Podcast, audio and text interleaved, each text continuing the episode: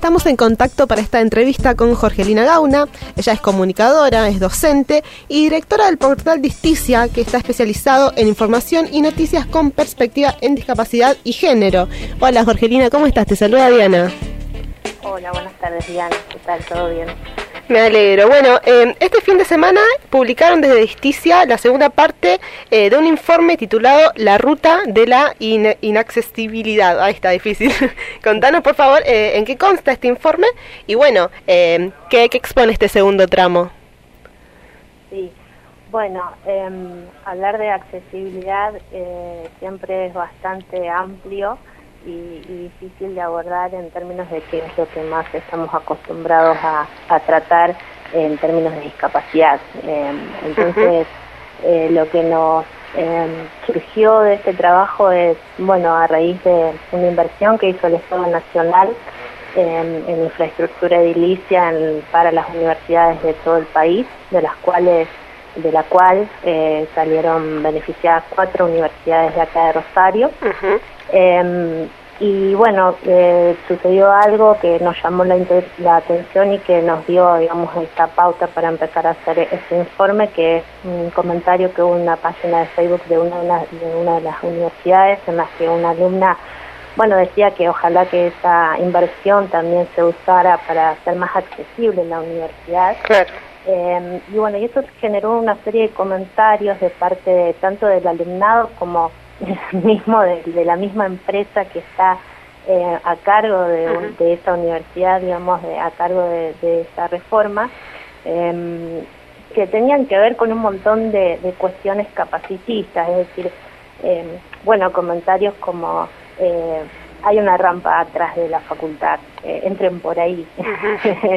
y bueno, entonces esto nos llamó mucho la atención y empezamos a indagar un poco acerca de y fue lo que nos dio el pie. En primer lugar hicimos un informe en que habíamos hecho una estadística para saber el alumnado qué percepción tenía acerca de la accesibilidad en las universidades y en los institutos superiores de Rosario. Eh, este informe en el que colaboró el compañero Lautaro Ceballos eh, nos dio, el, es el, lugar para este segundo informe en el que queríamos mostrar también el lado B, digamos, el lado positivo de, lo que es la inaccesibilidad, digamos. En ese primer informe mostramos todos esos números que nos dieron ese panorama tan pesimista y ahora queríamos mostrar, bueno, qué trabajos se están haciendo eh, específicamente arquitectónicamente eh, para hacer más accesible la, la ciudad. En el informe, Jorgelina, se puntualiza que hay al menos cuatro tipos de barreras eh, que inaccesibilizan la sociedad. Eh, ¿Cuáles son estas barreras y en qué consisten? Sí, eh, hay al menos cuatro, es, bastante también amplio eso. La accesibilidad tiene que ver con que cada uno pueda gozar de sus derechos y, acceder a, sus deseos, ¿no? desde el simple hecho de, bueno, tengo ganas de comer un chocolate y cualquiera de nosotros en este momento podría ir a un kiosco y comprárselo qué pasa con las personas que tienen algún tipo de discapacidad. Em, desde ese punto de vista se plantean las que tienen, la, la que más, más vemos, digamos, que es esta, la física, las barreras que vemos en la calle, em, los pozos en la vereda, donde no hay rampas, no hay bajadas, bueno, un montón, y obstáculos que tienen que ver, eh, que nos impiden movilizarnos. Después están las culturales, las sociales, que tienen que ver con los prejuicios, como por cómo todos fuimos educados, digamos. Entonces, pensar que una persona, infantilizar a las personas con discapacidad, es también pensar que no pueden actuar por ellos mismos. Entonces, ¿para qué vamos a hacer accesible algo si va a venir acompañada de o, alguien lo va a hacer por ella? Em, entonces, eh, esas barreras que son, eh, yo te digo, las sociales, las culturales, tienen que ver con eso y después también está esto otro que es lo comunicacional, que es el lenguaje que utilizamos todos eh, y cómo lo utilizamos eh, y cómo hacemos accesible la información y los conocimientos a partir del lenguaje.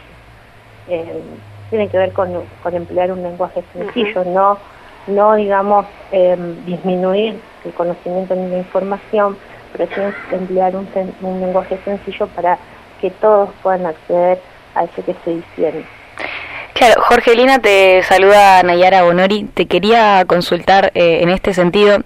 Al comienzo del texto planteabas algo muy interesante de que los apoyos y los recursos necesarios para justamente hacer accesible un lugar no se dan por este prejuicio de que las personas con discapacidad no, no van a estos lugares. ¿Qué preguntas crees que deconstruyen o ponen en tensión, si se quieren, estos prejuicios? Bueno, eh, buenas tardes Nayara, un gusto. Igualmente. Em, Mira, eh, los prejuicios tienen que ver con, a veces uno piensa en todas las categorías que hemos creado a partir de las luchas, eh, y tenemos el, gran ejemplo de la diversidad sexual, y, pero también eh, nos, nos lleva a reflexionar para qué sirven las categorías, porque las categorías a veces nos, nos estancan, ¿no? como que nos delimitan un poco. Y ah, hay, un, hay un concepto, hay una idea que, está buenísima, que justamente el, mundo ideal sería donde no existan esas categorías y todos podamos, digamos, eh, convivir en esta sociedad y en este mundo de manera diversa. Em, lo que pasa es que, bueno, primero para llegar a ese punto hay que reconocerlas, ¿no? Hay que reconocer eso que nos, que nos hace, que la sociedad nos, nos, nos impone como diferentes. Eh, con respecto a qué nos hace mm, preguntarnos sobre eso y qué nos hace interpelar, sí, es una cuestión humana, digamos, simplemente es pararse frente al mundo eh, pensando en que no, no el mundo no, no es tal como yo lo veo a partir de como yo lo vivo, sino que, que, bueno, esa es mi realidad, pero hay muchas realidades y, y eso, digamos, nos va a hacer convivir y, nos va a hacer a todos mucho más empáticos em, con respecto a cualquier tipo digamos, de diversidad, no solamente hablando de la discapacidad. Entonces es más una cuestión de, humanización, de, de, que es mucho pedir en la sociedad en la que estamos viviendo, todos al tiempo apurados y tan preocupados por y con tantas necesidades y tantas urgencias, pero bueno, eh, detenerse un momento eh, y ampliar la mirada y pensar y reconocer eh, las diversidades. Claro. Y en la segunda parte del informe entrevistaste al arquitecto y profesor Juan Alegre de la Cátedra Electiva de Inclusión Arquitectónica, ahí de, la Facultad de Arquitectura eh, de Rosario. ¿Qué, qué buscabas con, con ese testimonio y cuál, cuál fue el aporte en particular? Sí, mira, eh, justamente como decía al principio, hablar de accesibilidad tenés un montón de cosas, podríamos abarcarlo desde lo jurídico, desde los derechos humanos, desde las leyes, desde lo, eh, lo, conceptual, lo teórico, pero bueno, ¿cómo abordarlo para que, para que genere otro conocimiento, digamos, de lo, más de lo que ya sabemos? Eh, entonces empezamos a indagar, a ver qué qué, cuestiones de la arquitectura, específicamente acá en Rosario, abordaban este tema. Hay mucho material, incluso hay un manual em, para la accesibilidad de la municipalidad que se puede descargar fácilmente, etcétera. Y bueno, entre indagando eh, nos, eh, nos encontré, nos aportaron esta información sobre esta cátedra y nos parecía interesante saber de qué se trataba, cómo abordaba y lo que más más nos llama la atención es que sea eh, una electiva, o sea, una materia que no es obligatoria en la currícula. Claro, vos qué, qué, análisis haces de que sea electiva esa, esa cátedra? Y, eh, la verdad es que nos hace, hace sentir eh, desde mi lugar y desde mi trabajo con respecto a la discapacidad, me hace sentir muy mal, ¿no? Porque... Claro la, Facultad de Arquitectura en términos de lectura tiene una oferta impresionante y todas muy buenas. Eh, entonces hay que elegir. entonces lo que, lo que sucede generalmente, la experiencia de lo que a mí me dice es que quienes estamos en, el ámbito y nos interesamos por todas las problemáticas de la discapacidad es porque tenemos una cercanía con respecto a la discapacidad. Eh, tenemos un familiar o somos una persona con discapacidad, etcétera. Entonces, bueno, si no logramos ampliar e, ese interés, digamos, cómo vamos a cambiar las cosas. Em, pero bueno, lo que nos sorprendió al hablar con, el docente es que em, que no todos los alumnos que están cursando la carrera, que este año me comentó que aumentó la matrícula por suerte, eh, tienen alguna eh, cercanía con la discapacidad. Entonces eso es, muy interesante y muy importante. Eh, aprovechamos también, eh, Jorge, tu, tu, mirada como docente, además de la periodística, sacando exclusivamente de arquitectura. Eh, ¿Cómo ves la importancia de que los planes de estudios contengan estas perspectivas de inclusión que vos mencionabas? Sí, em, es, muy, muy importante. Em, hay, hay, hay, un concepto que ahora también está apareciendo mucho en el debate y en la conversación con, eh, con respecto a la discapacidad, que es lo universal. Digamos, empecemos a pensar todo lo que hagamos de manera universal. Entonces así no vamos a tener que estar adaptando ni reformulando nada, ni tirando abajo a nada para volver a construir. Entonces, lo que está hecho, bueno, trabajemos en eso y veamos cómo se puede eh, conservar lo que está hecho y, y, también hacerlo accesible, pero lo que vamos a hacer empecemos a pensarlo en términos universales. Lo principal en educación es empezar a planificar en términos universales, es decir, pensar en que yo puedo tener alumnos sin, sin saber que efectivamente los voy a tener, ¿no? Porque lo que nos pasa a los docentes es que llegamos a la escuela y nos encontramos con que tenemos un, un alumno con una discapacidad. Uy, yo que planeé un paseo a tal lugar, ahora cómo hago, cómo se moviliza, quién puede ir solo, no, bueno, no, empecemos a pensar desde primera, desde el principio de año, cuando planificamos en todas estas cuestiones. Claro, para que no sea un eh, impedimento, digamos. Para que no sea un impedimento y para que después no haya... Hay un error muy grave que se comete en educación que es la adaptación. La adaptación no sirve, la adaptación de contenidos no va. Eh, es algo que lo único que, hace es eh, segregar más a, a los Claro, profundizar.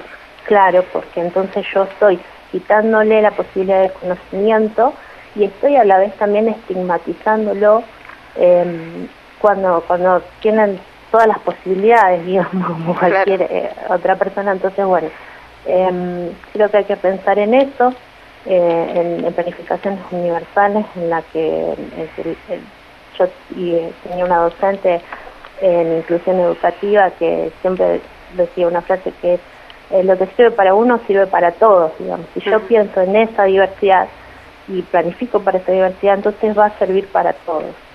Claro. Jorgelina, ¿nos puedes eh, adelantar eh, cuál va a ser la siguiente parte de, este informe de la ruta de la inaccesibilidad o eso todavía no se puede decir? Sí, sí, sí, se puede decir. eh, bueno, la, la, la tercera parte va a ser la experiencia en primera persona que es de Franca, una chica que tiene discapacidad visual, que nos va a contar em, eh, entonces cómo fue su recorrido. Ella hizo dos carreras, una eh, bueno en el instituto en el 18, bibliotecología, perdón, bibliotecología. Y mm, después eh, hizo una licenciatura en humanidades. Entonces eso es interesante porque nos va a abrir el campo también de la accesibilidad justamente a lo digital, que es algo que ahora eh, estamos empezando a pensar obligadamente también por la cuestión de la pandemia, pero bueno, eh, entonces eh, ahí vamos a tener esa experiencia y esa voz en primera persona. Bien, perfecto. Muchas gracias, Jorgelina, por el adelanto y por la comunicación también. Muchas gracias a ustedes por el espacio. No, por favor, un abrazo grande. a todos. un beso. Bueno, ahí pasó Jorgelina Gauna, eh, decíamos, periodista, docente, directora del portal Disticia, eh, se especializa en comunicación con perspectiva en discapacidad y género, contándonos sobre esta segunda parte eh, del informe, la ruta de la inaccesibilidad.